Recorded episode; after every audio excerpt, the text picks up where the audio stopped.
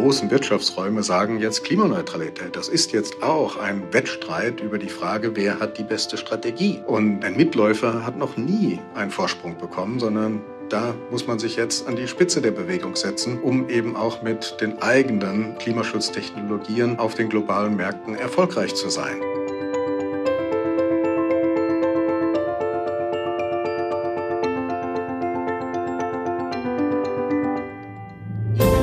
Willkommen bei Let's Talk Change. In unserer Podcast-Reihe diskutieren wir mit relevanten Entscheidungsträgern, inspirierenden Innovatoren und spannenden Visionären, welche Rolle Technologien, Geschäftsinnovationen, Politik und Medien für den Wandel der Wirtschaft und Gesellschaft in Richtung Nachhaltigkeit haben. Mein Name ist David Wortmann. In der Politik gibt es die, die draußen sind, Wahlen gewinnen, mit den Bürgerinnen und Bürgern sprechen, die innerhalb ihrer Parteien versuchen, Mehrheiten für ihre Meinungen zu bilden. Dann gibt es die, die politische Entscheidungen in der Verwaltung und in den Ministerien auch tatsächlich umsetzen und dabei nicht weniger unser Land gestalten und politische Rahmenbedingungen verändern. Zu letzteren gehört Rainer Barke. Seit 1985 setzt er Regierungspolitik im Bereich Umwelt, Klima und Energie um. Erst auf Landesebene in Hessen als Staatssekretär unter dem damaligen ersten Grünminister Joschka Fischer. Später verhandelte er den Atomausstieg als Staatssekretär für den Umweltminister Jürgen Trittin und gestaltete die Energiewende als Staatssekretär für den damaligen Wirtschaftsminister und Parteivorsitzenden der SPD Sigmar Gabriel. Zwischendurch hat er Umwelt- und Klimapolitik immer wieder von außen gestaltet unter anderem als Bundesgeschäftsführer der Deutschen Umwelthilfe, als Direktor und Leiter des Thinktanks Agora Energiewende und jetzt als Gründungsdirektor der Stiftung Klimaneutralität, die gerade einen Plan vorgelegt hat, mit welchen Maßnahmen Deutschland klimaneutral werden kann. Ganz nebenbei erzählt mir Rainer auch von seinen Erfahrungen seiner zweijährigen Weltreise. Freut euch auf ein spannendes Gespräch. Rainer, herzlich willkommen zu unserem Let's Talk Change Podcast. Wir haben uns vor vielen Jahren bereits schon kennengelernt. Ich weiß gar nicht genau, ich könnte überhaupt keinen richtigen Zeitpunkt gerade greifen, wann wir uns zum ersten Mal gesehen haben. Aber du bist natürlich der Allgemeinheit, vor allen Dingen der Fachwelt im Bereich Energie, Klima und Wirtschaft ein sehr bekannter Name und sicherlich auch zum Großteil in der Öffentlichkeit. Du bist immer mal vom Spiegel, glaube ich, als der Energiewende-Manager überhaupt Deutschlands benannt worden. Wie gehst du mit so einem Titel um? Verstehst du dich immer noch als solcher? Also das sind ja Zuschreibungen von von Journalisten. Das ist ja nichts, was ich selber jemals in die Welt gesetzt hätte. Dass ich in den letzten Jahrzehnten das Glück hatte, an bestimmten Stellen mitzuwirken, das war während meiner hessischen Zeit sicherlich die Auseinandersetzung um die Hanauer Nuklearbetriebe und die Sicherheit von Biblis A und Biblis B. Und das war dann während der ersten rot-grünen Koalition der Kampf um den Atomausstieg und dann später die erneuerbaren Energien, der Emissionshandel, das Kraft-Wärme-Kopplungsgesetz und dann noch später, als wir dann letztlich nach dem fürchterlichen Unglück von Fukushima die politische Auseinandersetzung gewonnen hatten, war es ja dann immer noch die Frage, wie macht man das denn jetzt eigentlich, ein großes Industrieland mit zwei so unzuverlässigen Energieträgern wie Sonne und Wind zu versorgen. Und damals habe ich die Agora Energiewende gegründet, weil ich der Auffassung war, jetzt brauchen wir ein paar wirklich gute Antworten. Die politische Auseinandersetzung in diesen Grundsatzfragen, wollen wir Kernenergie ja oder nein, wollen wir erneuerbare Energien ja oder nein, die war eigentlich gefallen. Aber jetzt ein System aufzubauen, das dann auch funktioniert, das war nochmal eine weitere Herausforderung. Ich habe dann eine Zeit lang zu meiner großen Überraschung im Bundeswirtschaftsministerium mit Sigmar Gabriel die Dinge, die dann konzeptionell erforderlich waren, wie ein neues Marktdesign etc. mit vorangetrieben. Und insofern, ja, hatte ich Glück, öfters an wichtigen Stellen mitwirken zu können. Du hast jetzt wirklich sehr direkt ja auch schon kurz skizziert äh, deine eigenen Lebensstationen. Die sind ja wirklich sehr, sehr beeindruckend. Und wenn ich das richtig gelesen habe, bist du der erste hauptamtliche Mitarbeiter einer grünen geführten Regierung, nämlich in Hessen gewesen. Naja, sagen wir mal so, auf der kommunalen Ebene. Auf der kommunalen ja. Ebene. Also wir hatten Mitte der 80er Jahre eine Situation, wo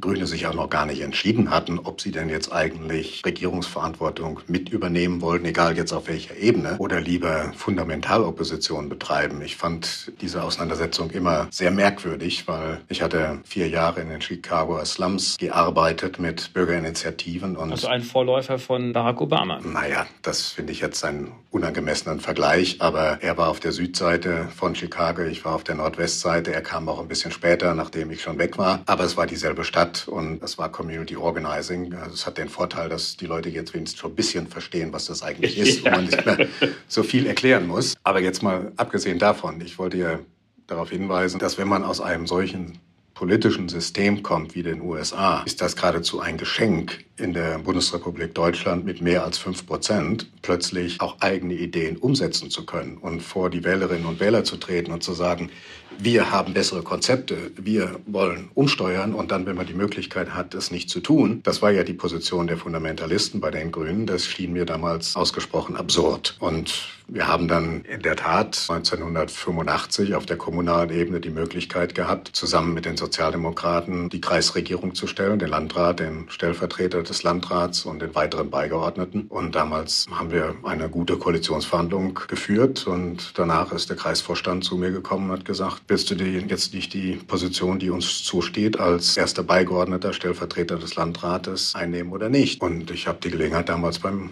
Schopfer gegriffen. Was war denn damals das ausschlaggebende Moment, dass du gesagt hast, ich schlage mich eher auf die Seite der hauptamtlichen Politikmanager sozusagen und gehe jetzt nicht den Mandatsträgerweg? Du hättest ja auch Bundestagsabgeordneter werden können. Du hättest dich ja auch auf Landesebene, vielleicht auf Europaebene später zur Wahl stellen können. Gab es da irgendwann mal bei dir den Kipppunkt, wo du gesagt hast, nein, ich gehe jetzt eher den Weg des, ich werde gefragt und natürlich auch zu Recht gefragt, um Staatssekretär zu werden, um eine Verwaltung mit zu übernehmen, zu steuern. Gab es diesen Moment oder bist du hineingerutscht, wenn man das so sagen kann? Ja, hineingerutscht durch Nicht-Bewerben. Das verstehe ich jetzt bitte recht, aber ich habe mich bei keiner der Positionen, über die wir jetzt gesprochen haben, beworben, sondern ich bin immer gefragt worden. Das war in Marburg-Biedenkopf so, das war dann von Joschka Fischer als Staatssekretär in Hessen so und das war auch dann 1998 auf der Bundesebene so. Das heißt, ich habe nicht kandidiert, das ist richtig. Und ich habe in der Tat, und jeder muss ja auch seine eigenen Schwächen und seine eigenen Stärken kennen. Ich habe immer größeres Vergnügen empfunden, in der Exekutive zu arbeiten, weil dort hat man die Möglichkeit, die Dinge dann auch tatsächlich umzusetzen. Und im Parlament, die Arbeit ist natürlich fundamental wichtig, gar keine Frage. Gesetze werden vom Deutschen Bundestag beschlossen und nicht von der Regierung, aber sie werden vorbereitet von der Regierung. Und das ist eine Aufgabe gewesen, die mir immer mehr gelegen hat. Aber wenn man sich deine Biografie mal anschaut, gibt es doch schon so etwas wie eine indirekte Bewerbung. Weil was so ein bisschen auffällig ist, dass es eigentlich immer einen Plan gibt, der von Rainer Barke gesteuert, erarbeitet, natürlich auch durch wissenschaftliche Unterstützung, der immer wieder vorgelegt worden ist an diesen neuralgischen Punkten deiner Biografie. Das war der Atomausstieg. Du hattest relativ, ich glaube, vor der hessischen Landesregierungsmöglichkeit gab es ja augenscheinlich ja schon mal einen Plan. Einen Plan hast du vorgelegt, auch mit der Agora-Energiewende. Du hast jetzt, und da kommen wir nachher nochmal drauf zu sprechen, auch als Gründungsdirektor der Stiftung Klimaneutralität jüngst auch wieder einen Plan vorgelegt. Und daran konnten sich doch immer wieder auch diejenigen orientieren, die gesagt haben, ich glaube, wir fragen jetzt mal den Rainer, ob er nicht Lust hätte, in die Exekutive zu kommen. Ja, aber das war ja nicht die Intention, ja, sondern die Intention war, Probleme zu lösen. Und wir hatten in Hessen zwei Legislaturperioden uns erbitterte Auseinandersetzungen mit RWE über die Sicherheit oder Unsicherheit der beiden Reaktoren Biblis A und Biblis B geliefert. Ich weiß gar nicht, wie oft wir den Reaktor vorübergehend stillgelegt hatten wegen Sicherheitsdefiziten. Aber natürlich am Ende, wenn die dann abgearbeitet waren, die Sicherheitsdefizite, was manchmal Monate gedauert hat, musste der Reaktor wieder angefahren werden. Jedenfalls von Seiten der Behörde musste das zugelassen werden. Und äh, es war natürlich völlig klar, dass man auf diese Art und Weise nicht aus der Kernenergie aussteigen könnte. Und deshalb war Atomausstieg etwas, was aus meiner Sicht mit der Perspektive, wir lösen jetzt als Grüne die Regierung Kohl ab, zusammen mit den Sozialdemokraten, einer Lösung bedurfte. Und ich bin 1997 als hessischer Staatssekretär nach Bonn gefahren. Dort war ja damals noch das Parlament und die Regierung. Und ich habe mit den Grünen und mit der SPD gesprochen, was soll denn jetzt eigentlich passieren, wenn ihr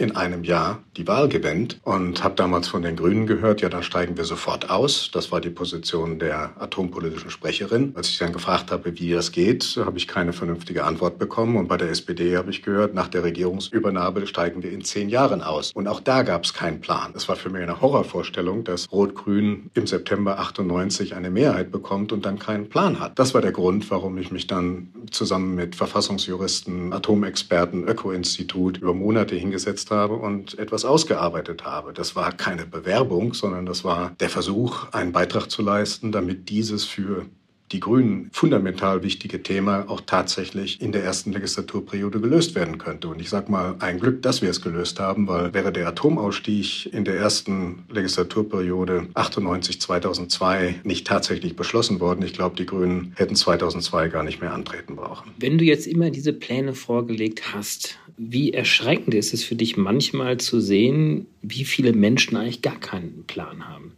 Ja, das ist erstens fürchterlich, zweitens normal. Wir erleben das ja jetzt gerade wieder unter dem Druck des Bundesverfassungsgerichtes, das das Klimaschutzgesetz als teilweise verfassungswidrig erklärt hat, weil es Lasten auf die heute Jüngeren schiebt, beschließt dann die Koalition die gegenwärtige Zielanhebung für 2030 und Klimaneutralität 2045.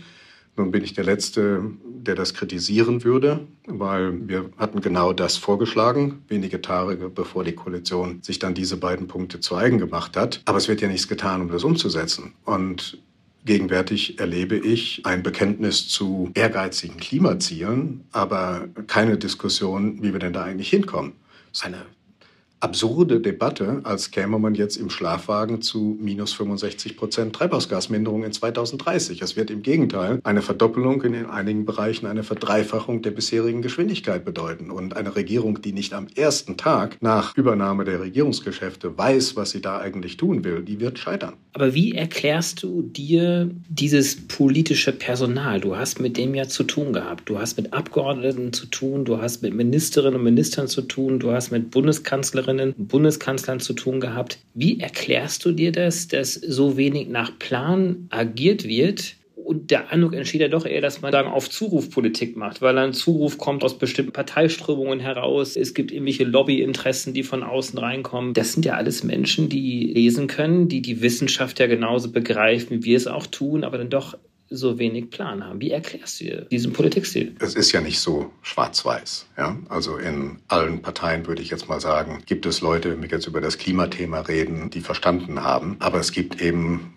in einigen Parteien eine Mehrheit, die glaubt, ihre Wahlchancen dadurch optimieren zu können, indem der Bevölkerung versprochen wird, es wird sich nicht viel verändern. Und das ist schlicht und einfach unehrlich. Und wir haben ja jetzt gerade in der letzten, also in dieser Legislaturperiode, sie läuft ja noch, gesehen, wozu das geführt hat. Nämlich eine jüngere Generation ist auf die Barrikaden gegangen und gesagt, ihr verfrühstückt unsere Zukunft. Ich fand das großartig. Ich habe das von außerhalb verfolgt. Ich bin die letzten 20, 30 Jahre immer wieder in Schulen gegangen, in Schulklassen und habe über Energiewende und Klimaschutz gesprochen. Aber es macht ja offensichtlich einen Unterschied, wenn ein Erwachsener sagt, das ist wichtig, dann finden das vielleicht 10 oder 20 Prozent auch so. Es müssen, glaube ich, schon die Jugendlichen selber sein, die sagen, ihr verfrühstückt hier unsere Zukunft. Und das ist genau das, was mit Fridays for Future passiert ist. Und das hat einen Druck erzeugt, der ja dazu geführt hat, dass sich zumindest auf der Zielebene jetzt am Ende auch etwas getan hat. Aber die Maßnahmen sind halt noch nicht beschlossen worden. Und das ist der Punkt, der jetzt überwunden werden muss. Wird die Krise nicht verstanden? Gibt es da dann diese Planlosigkeit, dass man einfach nicht weiß, was zu tun ist? Nein, ich, ich glaube, es ist das, was ich das? Jetzt, im Kern ist es das, was ich gerade gesagt habe. Leute optimieren optimieren ihre Wahlchancen, indem sie den Wählerinnen und Wählern versprechen, macht euch keine Sorgen, es verändert sich nichts. Ja? Das Wohlfühlprogramm. Und ich sage jetzt nicht, dass man mit Panik bessere Ergebnisse erzielt, aber wir müssen an dieser Stelle mit der Bevölkerung in einen ernsthaften Dialog. Ich bin der Letzte, der dafür plädiert, jetzt staatlich verordneten Verzicht zu predigen. Aber Veränderung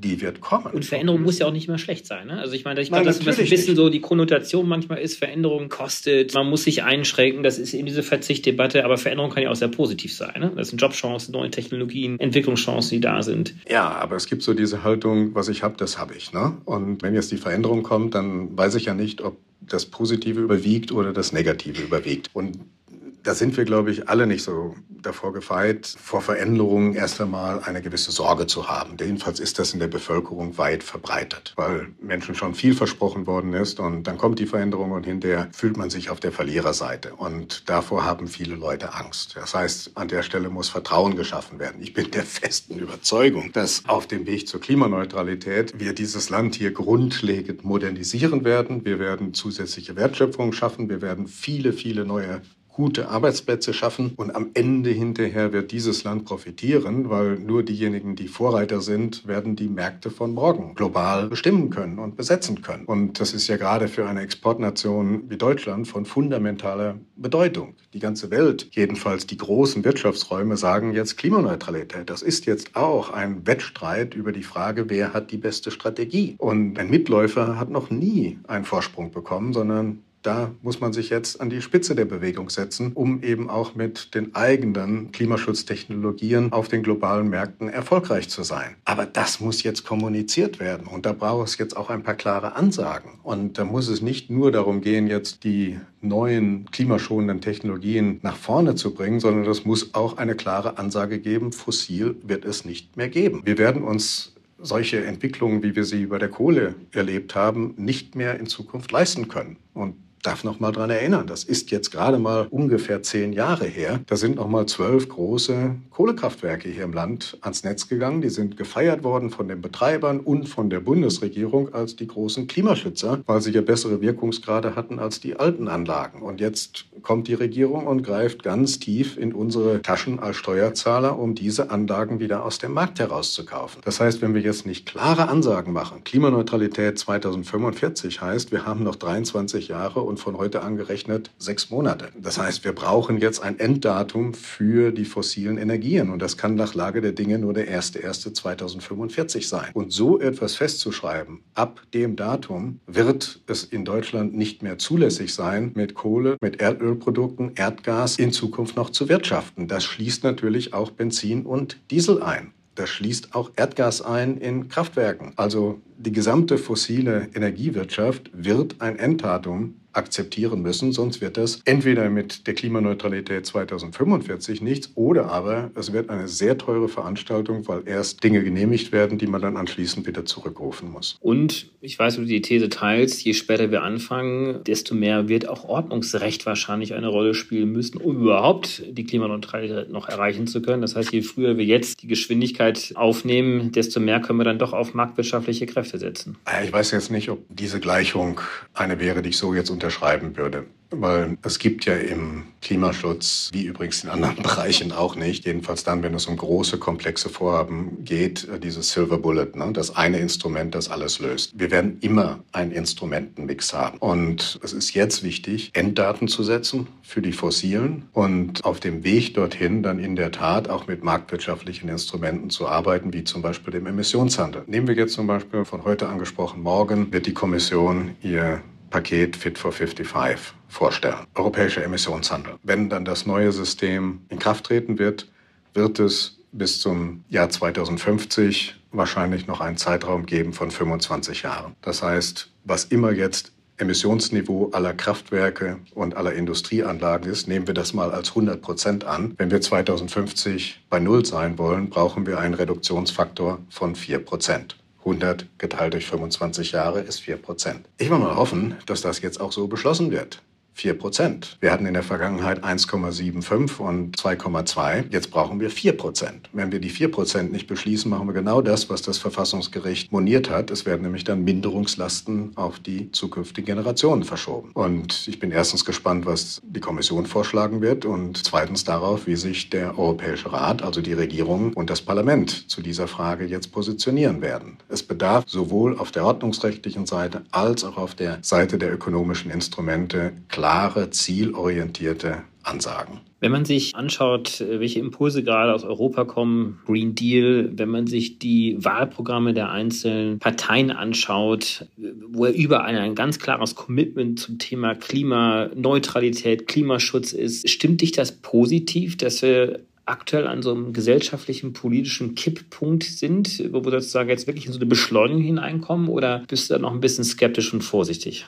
Da muss man skeptisch und vorsichtig sein, weil wenn wir uns die globale Situation anschauen, dann haben wir jetzt in der Tat erstens einen internationalen Vertrag seit 2015, nämlich das Paris-Protokoll. Wir haben Bekenntnisse jetzt zur Klimaneutralität der großen Wirtschaftsräume China, USA und auch Europa und viele andere einzelne Staaten. Aber abgesehen jetzt von der Sondersituation Corona ist es bisher nicht gelungen, die Kurve der jährlichen Treibhausgasemissionen nach unten zu biegen. Und jedes Jahr, dass das nicht passiert, wird es mit der Klimaneutralität bis zur Mitte des Jahrhunderts umso schwieriger. Wir haben also, wenn wir jetzt die letzten sieben Jahrzehnte anschauen, nur eine Richtung gehabt bei den Treibhausgasemissionen und die ging nach oben. Und das, was jetzt passieren muss, ist, dass wir so schnell wie möglich in einen Abwärtstrend kommen, damit wir dann die Zeit nutzen, die uns jetzt noch bleibt, um das bestehende Budget dann auch nicht zu überschreiten, sondern zu nutzen, aber eben auch nicht zu überstrapazieren und damit nicht zu einem Treibhausgaseffekt zu kommen, der dann wirklich extrem gefährlich wird. Wir sind ja mittendrin im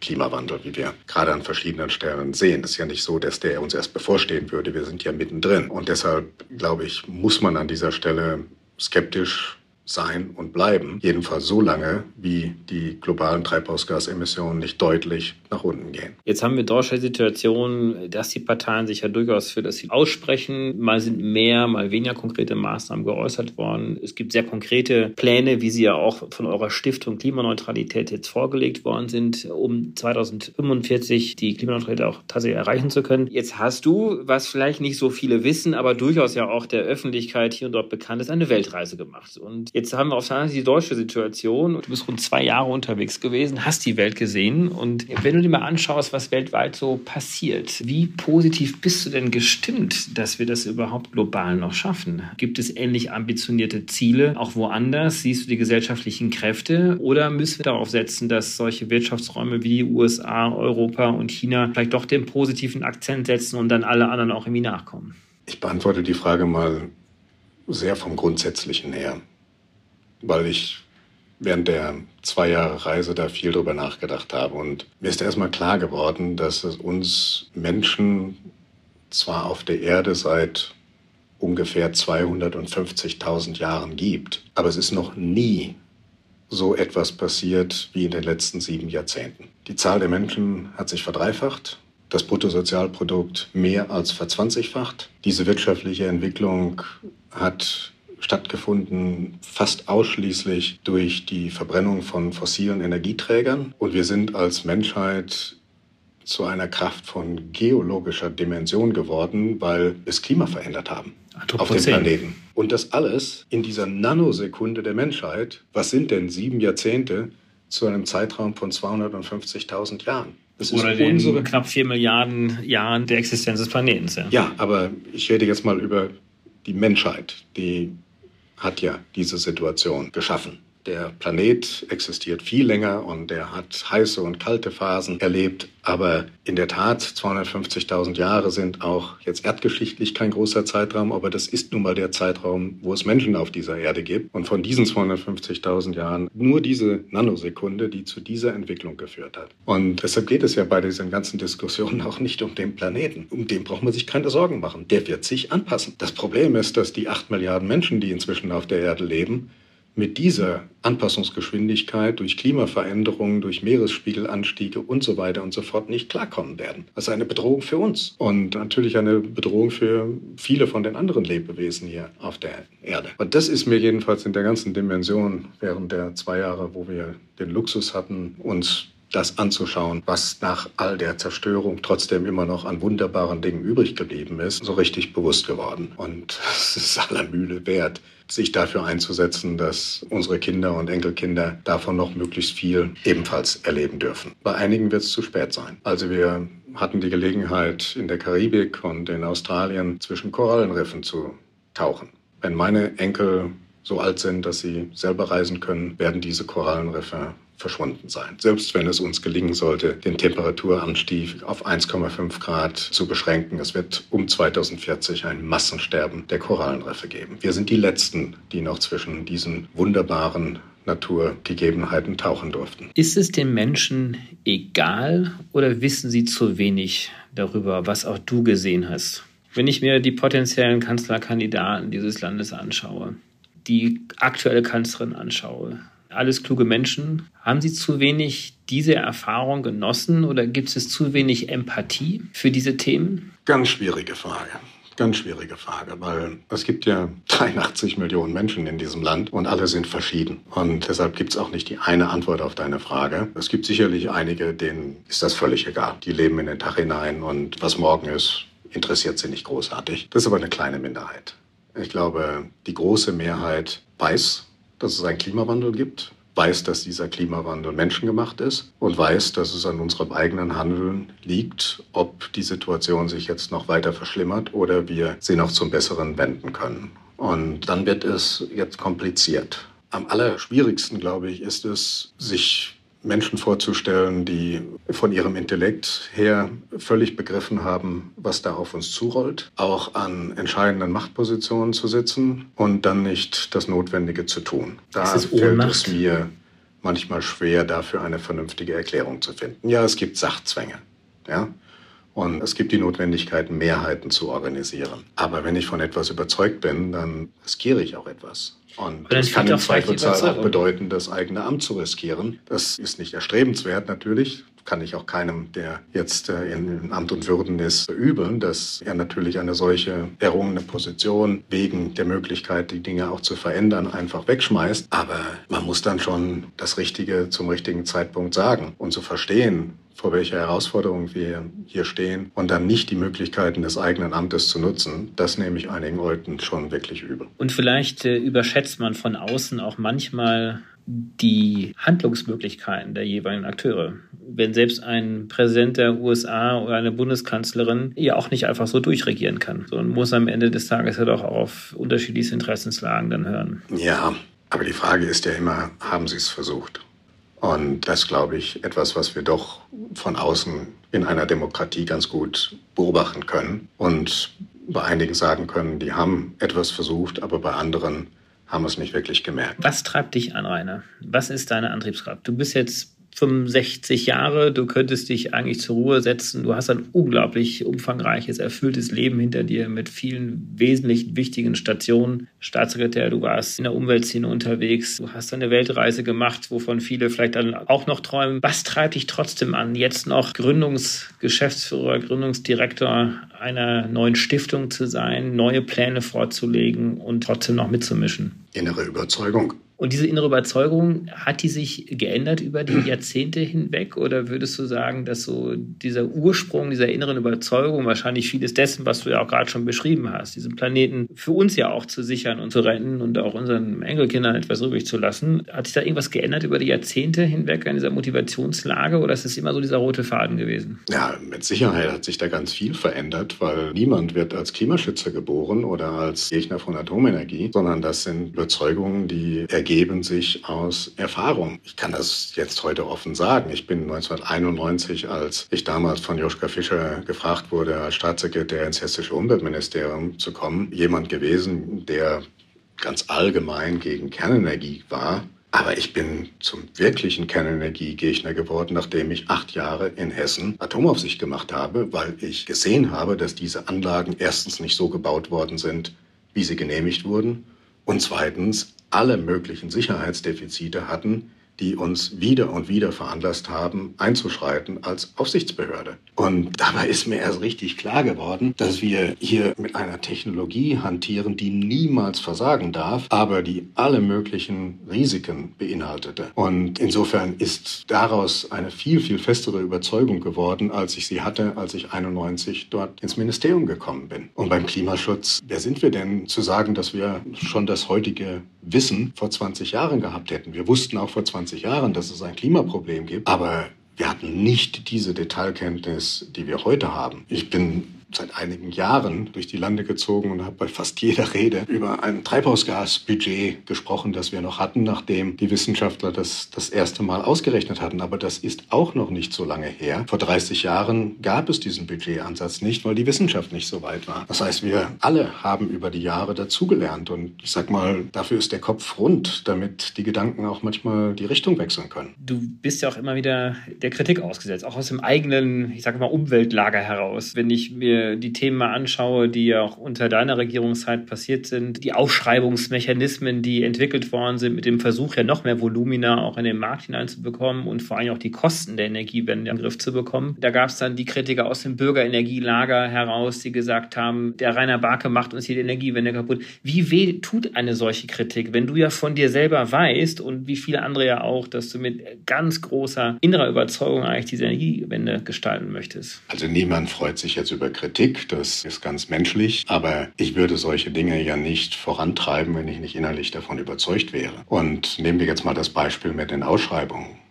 Als wir das EEG im Jahr 2000 geschaffen haben und die Protokolle aus dem Deutschen Bundestag sind ja alle nachlesbar, haben wir von Einführungshilfe für eine neue Technologie gesprochen. Und insofern war das damals legitim, dass die Preise für die erneuerbaren Energien im Deutschen Bundestag beschlossen wurden. Leider hatten sich über 15 Jahre hinweg Menschen daran gewöhnt. Ich fand das eine etwas absurde Diskussion, auf der einen Seite zu sagen, okay, die erneuerbaren Energien haben jetzt den Durchbruch erreicht und durch das, was wir gerade auch in Deutschland erzielt haben, ist, glaube ich, auch global eine wirkliche Revolution da ausgelöst worden. Aber dann die Position zu vertreten und die Preise werden weiterhin ohne Wettbewerb im Deutschen Bundestag beschlossen, finde ich absurd. Wir beschließen auch die Preise der Bioläden nicht im Deutschen Bundestag. Und an dieser Stelle sollte der Staat das tun, was er kann, nämlich die Mengen definieren, die er für erforderlich hält und dann auf dem Wege des Wettbewerbs die Preise bestimmen lassen. Das ist doch das Normalste der Welt. Wie kann ich denn für ökologische Marktwirtschaft eintreten und dann gleichzeitig sagen, aber Wettbewerb schalten wir aus, die Preise entscheiden die Abgeordneten. Das passt doch vorne und hinten nicht zusammen. Ich kann verstehen, dass einige, die sich daran gewöhnt hatten, gerne an dem alten System festhalten, aber die Kritik hat mich nicht wirklich getroffen. Ich war inhaltlich davon überzeugt, dass das notwendig ist und ich bin ganz sicher, diese Entwicklung dreht auch niemand mehr zurück. Vielleicht zum Ende unseres Gesprächs würde ich ganz gerne noch mal ein paar Punkte von dir hören, was du dir von einer neuen Bundesregierung wünschst. Welche großen Aufgaben stehen denn bevor und was muss tatsächlich auch sofort umgesetzt werden? Sofort umgesetzt werden muss ein Sofortprogramm für die ersten 100 Tage. Dort müssen wichtige Weichenstellungen passieren. Was muss das EEG verändert werden? Die Ausschreibungsmengen müssen angehoben werden, aber dadurch allein entstehen nicht mehr Projekte, sondern wir brauchen ein neues Genehmigungsrecht. Wir müssen dafür sorgen, dass genügend Flächen für die Windenergie zur Verfügung stehen und wir müssen bestimmte Konflikte, wie wir sie zum Beispiel mit dem Artenschutz haben, konstruktiv lösen. Wenn es uns nicht gelingt, die erneuerbaren Energien sehr schnell, sehr deutlich und massiv auszubauen, dann werden viele andere Dinge nicht funktionieren, zum Beispiel der Kohleausstieg. Daran hängt aber die Frage, ob wir unsere Klimaziele erreichen. Und wir können das nicht kompensieren durch mehr Maßnahmen in den anderen Sektoren, weil es wird die Treibhausgasminderung im Verkehrssektor, im Industriesektor, im Gebäudesektor am Ende hauptsächlich dadurch geben, dass wir elektrifizieren. Und wenn der Strom, der dann gebraucht wird aus zusätzlichen Wärmepumpen oder zusätzlichen E-Autos, aus fossilen fossilen Kraftwerken stammt, dann kriegen wir unter dem Strich nicht die Treibhausgasminderung. Das heißt, dem Stromsektor kommt eine fundamental wichtige Rolle zu und der muss ganz schnell in Richtung CO2-freie erneuerbare Energien umgesteuert werden. Aber ich sage auch sehr deutlich, es ist nicht das eine große Thema, das gelöst werden muss. 65 Prozent Treibhausgasminderung heißt, wir werden in allen Sektoren die Geschwindigkeit verdoppeln und verdreifachen müssen, Sonst wird 2030 die 65 Prozent Minderung nicht erreicht werden. Und wenn wir dieses Zwischenziel 2030 reißen, dann wird Klimaneutralität 2045 eine Chimäre. Wenn du gefragt werden würdest, würdest du wieder eine Rolle spielen in einer neuen Bundesregierung? Ich bewerbe mich nicht um ein politisches Amt. Das gibt sehr viele Möglichkeiten, dich in der Tat nochmal zu fragen und auf deine reichhaltigen Erfahrungen zurückzugreifen. Ich kann wirklich nur alle Zuhörerinnen und Zuhörer ermuntern, sich anzuschauen, was zuletzt die Stiftung Klimaneutralität mit Rainer Barth und vielen anderen Wissenschaftlern, die drumherum das mit erarbeitet haben, sich das mal anzuschauen, wie dieser Plan ausschaut. Und ja, ich bedanke mich ganz, ganz herzlich für dieses tolle Gespräch, Rainer. Vielen Dank für die Einladung. Herzlichen Dank fürs Einschalten. Wir hoffen, dass Sie beim nächsten Mal bei Let's Talk Change wieder dabei sind. Dieser Podcast wird realisiert durch DWR ECO, einer internationalen Cleantech-Beratung für Kommunikation, Politikberatung und Geschäftsstrategien.